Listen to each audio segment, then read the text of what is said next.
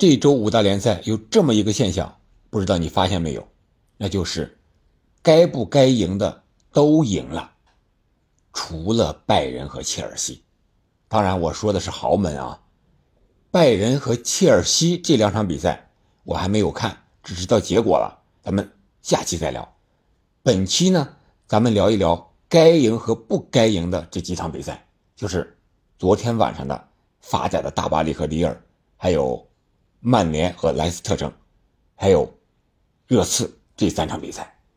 我们先说法甲这场比赛，确实是跌宕起伏呀。突然想起了。那么一句歌词，什么我吹过你吹过的风啊，算不算相拥？是不是？大概有这么一句歌词来吧。然后我就想起来了，我逆转了你的逆转，算不算赢球？哎，挺有意思哈。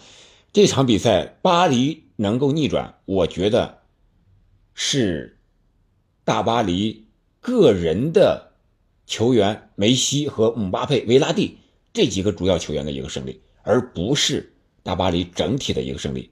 我感觉，大巴黎的主教练加尔蒂埃和目前的他们体育总监坎布斯，这已经矛盾几乎是公开化了。两个人不坐在一起，是吧？坎布斯过来看球了，最后落后被逆转的时候，还下了场地，在那场边在这发表着自己的一些看法、意见，或者是训球员非常不好看的脸色。而加尔蒂埃呢，也是坐在那儿，反正是不知道该怎么办了。但是最后时刻是靠着球员个人的能力，把这个比分生生给扭过来的。这场比赛开场很好啊，没几分钟，大巴黎姆巴佩一个个人能力一 v 二，在关门之前靠着速度和灵巧，哎，打进一个非常精彩的进球，一比零领先了啊。随后内马尔也进球了，内马尔这个进球呢？啊，姆巴佩是前插把人拉走了，然后梅西在这一过，把球一漏，然后这个维吉尼亚又回做给内马尔，啊，这么一个还算比较，嗯，这怎么说呢？算是呃比较默契的一个整体的配合，啊，让内马尔打进了第二个球。结果啊，结果啊，两个球进完之后，那就是里尔的时间了，直到姆巴佩最后时刻。啊，扳平，然后梅西在最后时刻又用任意球上演绝杀，我觉得这就是完完全全是个人的胜利，看不出什么战术。那里尔拼的大巴黎一点办法都没有，只有是大巴黎的球员把自己踢球的风格给改变了，不像之前那么软弱无力，而是上身体、上硬度、上强度。特别是维拉蒂，我看到那种生气的程度，带球啊，猛冲、猛跑、猛抢。那种感觉出来了，只有这样的球队才能配得上胜利。你想靠 M M N 三个人在前面行云流水的配合，不可能。哪支球队会给你这么好的配合的机会啊？不给你上身体吗？上半场梅西很少拿到球，是内马尔和姆巴佩主导了比赛。但是内马尔受伤下场之后，姆巴佩一个人也是不行了，还得靠梅西。梅西这时候他。自然而然的就站出来了，球自然而然的就来到他的脚下了，所以说他有了那个和姆巴佩的，相当于是连线吧，他是把球转移到了左路，然后啊又来到姆巴佩禁区之内的一个强点，呃，最后那个任意球呢是梅西个人突破先造犯规，然后又罚了那脚精彩无比的任意球，那个任意球确实很精彩。大家都以为他要罚远角罚高点，结果他来了个平的，罚了个守门员的近角。意想不到，这就是球王的能力。但是现在的大巴黎，我觉得太难了。你能场场逆转吗？是吧？逆转了我的逆转，我觉得这个不太现实。你能保证梅西啊、姆巴佩场场都有这样火爆的状态吗？而且这么大的年龄了，梅西。内马尔也受伤了，这场比赛虽然逆转拿下三分了，但是为随后欧冠战拜仁留下了非常巨大的隐患呀。除了内马尔受伤，我们的左边后卫门德斯，啊，这么速度快的球员也受伤了，啊，据看那个表情啊，伤得不轻，不一定能赶上和拜仁的欧冠第二回合的比赛了。所以说，本赛季大巴黎是有点凶多吉少了。这就是这场比赛我的一个看法。然后我们再来说说曼联，曼联是晚上十点钟开球的，莱斯特城三比零。进球的是拉什福德，进了前俩，然后第三个是桑乔，应该是这么一个顺序的吧。这场比赛呢，还不得不夸一下主教练滕哈格。首先，他在首发阵容的排兵布阵上，啊，依然沿用了上两场啊这么一个赢球不变阵的一个阵型。拉什福德顶在前面突前，然后，呃，大高个啊，韦格霍斯特，本赛季英超表现。最突出的三大高人之一，啊，本场比赛有两个，一个是苏塔，一个是维格霍斯特，两个人也对上了。首先呢，维格霍斯特是打的前腰这么一个支点的作用，然后是左边是加纳乔首发，右边是毕费，这是前场。后场呢，人员进行了大幅的轮换，什么达洛特啊，林德洛夫，还有利马，还有卢克肖，这是从右到左。啊，四后卫，我觉得轮换后卫表现的也不错。呃，前场这三个人呢，首发也打出了效果。啊，第一个进球是拉什福德的一个反击啊，一个反越位，当时是费斯传球出现失误，萨比策直接断球传给了毕费，毕费，哎，这脚传球太漂亮了，一个右脚的外脚背直接就是打穿了后防线，也是体毛级啊，不越位这次是啊，拉什福德。这个进球打的可以说他状态非常的好。观察了一下加纳乔的跑位，然后右脚没传球，而是一个低射弹地的射门，守门员也是没有任何的办法。比分一比零。然后下半场呢，滕哈格直接就用桑乔换下了加加纳乔，然后桑乔是打了右边啊，时不时的有时候他还打了中路来，毕费呢还是右路居多。然后拉什福德拉到左边，然后让韦格霍斯特顶到最前面和苏塔对抗。这两个两米的巨人，让韦格霍斯特牵制苏塔。哎，这一牵制不要紧，拉什福德在左边又觅得了良机，又打进一个球。这个球也是一个体毛级的不越位，费斯拖在了后边，还是 VR 查看之后进球有效。啊，我觉得这个就是滕哈格啊，他动脑的一个地方，是吧？你莱斯特城不是上半场落后了吗？你肯定两个边边位要前插吧，这个空当就大了。这个时候我把速度快的拉什福德放到边肯定机会就多。结果真是没多久，五十六分钟的时候，啊，开场也就十几分钟，拉什福德就取得了第二个进球。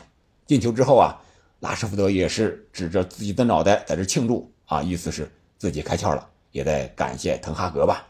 世界杯之后，就是五大联赛状态最好的球员拉什福德，然后随后就是桑乔的进球。这个球呢，也是拉什福德在中路的一个策应，他传给了这个呃毕费啊，毕费最后又传给了桑乔，桑乔在中路推射空门，将比分锁定为三比零。最后时刻啊，这个。曼联所有的球员打疯了，打的莱斯特城没有还手之力。韦格霍斯特呢，也是所有队员都给他传球，但是他确实是大个儿啊，这个射门得分能力或者说是速率这一块，在英超来说还是比较慢的，最终没有取得进球。但是可以看出来，曼联现在队内的氛围特别的好，啊，这些球员都愿意为这么一个勤勉的队员服务，说明。他是正能量的，他是积极向上的，和 C 罗最后时刻那会儿还是不太一样的，啊，这是曼联这场比赛，我觉得最重要的啊，还是这个滕哈格主教练这一块当然，曼联老特拉福德主场也是起到了很大的作用啊，比如说萨鲁萨比策啊，对费斯那脚踹在膝盖上，如果严一点的话，有可能要红牌动作呀，但是。啊，主裁判并没有任何的表示。当然了，这个我们要尊重裁判。英超赛场上的判罚，有时候你真的是说不出来啥。你想说啥吧，其实对每一支球队总体算下来还是大差不差，基本公平的。这是这场比赛那我们再来看看热刺这场比赛。热刺这场比赛呢是二比零啊战胜了他们的对手西汉姆联，也算是一场伦敦德比。这场比赛，孔蒂和我预测的一样啊，是这个继续回去养伤了，然后他的助手担任本场比赛的临时主教练。这助手啊，我觉得有了出头之日的时候了。镜头多次给到他，但是这个助手我觉得比孔蒂的想法多，而且个人感觉啊有很强的能力，特别是在换人、在使用球员、激活球员这一块你像这个本场比赛又应该是全场最佳的埃默森，这右边翼位真是很厉害。第一个进球是他打进的，五十六分钟，这个进球我回过头来又看了一下。他在前一秒的时候还在后场发界位球啊，给了罗梅罗，罗梅罗给了守门员，守门员给了左边的朗格莱。这个时候朗格莱向前冲，还看不到埃默森呢。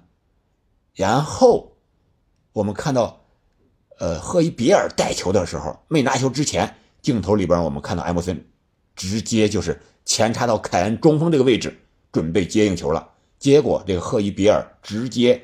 传身后啊，传给了这个左边翼位本戴维斯。本戴维斯啊，晃过一名防守队员之后，然后传给了无人盯防的埃默森。埃默森非常的冷静，推射空门得手，一比零。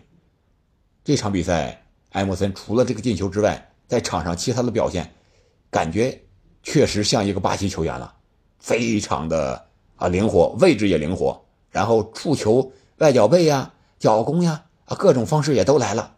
这个人是用活了，我觉得孔蒂应该好好开发开发下他的潜能。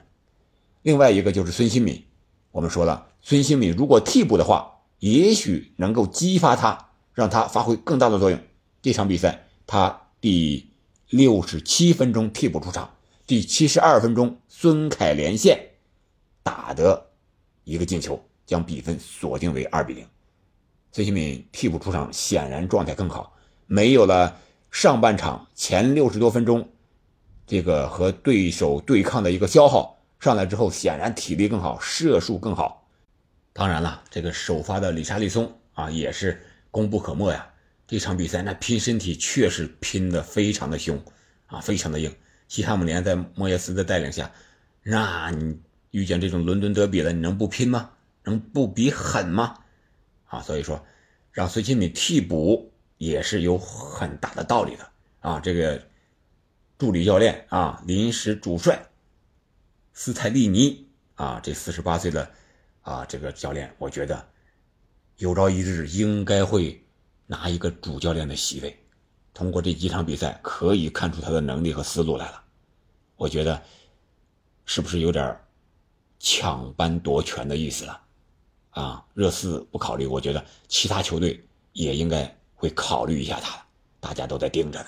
啊，这是这两场该赢下的比赛，啊，这是我说的昨天晚上这三场比赛啊。大巴黎，我觉得他全场的表现来看不该赢，啊，防守太烂了，那稀松啊，稀松的不行，然后进攻呢完全就靠个人能力，这样的大巴黎走不长远。然后就是曼联，还有热刺啊，这两强目前是状态越来越好。热刺排到第四了，曼联是第三，和第二曼城的差距只有一场球三分，这也是许久不见的一个积分和排名了。好了，本期节目我们就聊到这儿，明天我们再聊聊意外输球的切尔西和拜仁到底是怎么回事好了。感谢您的收听，我们下期再见。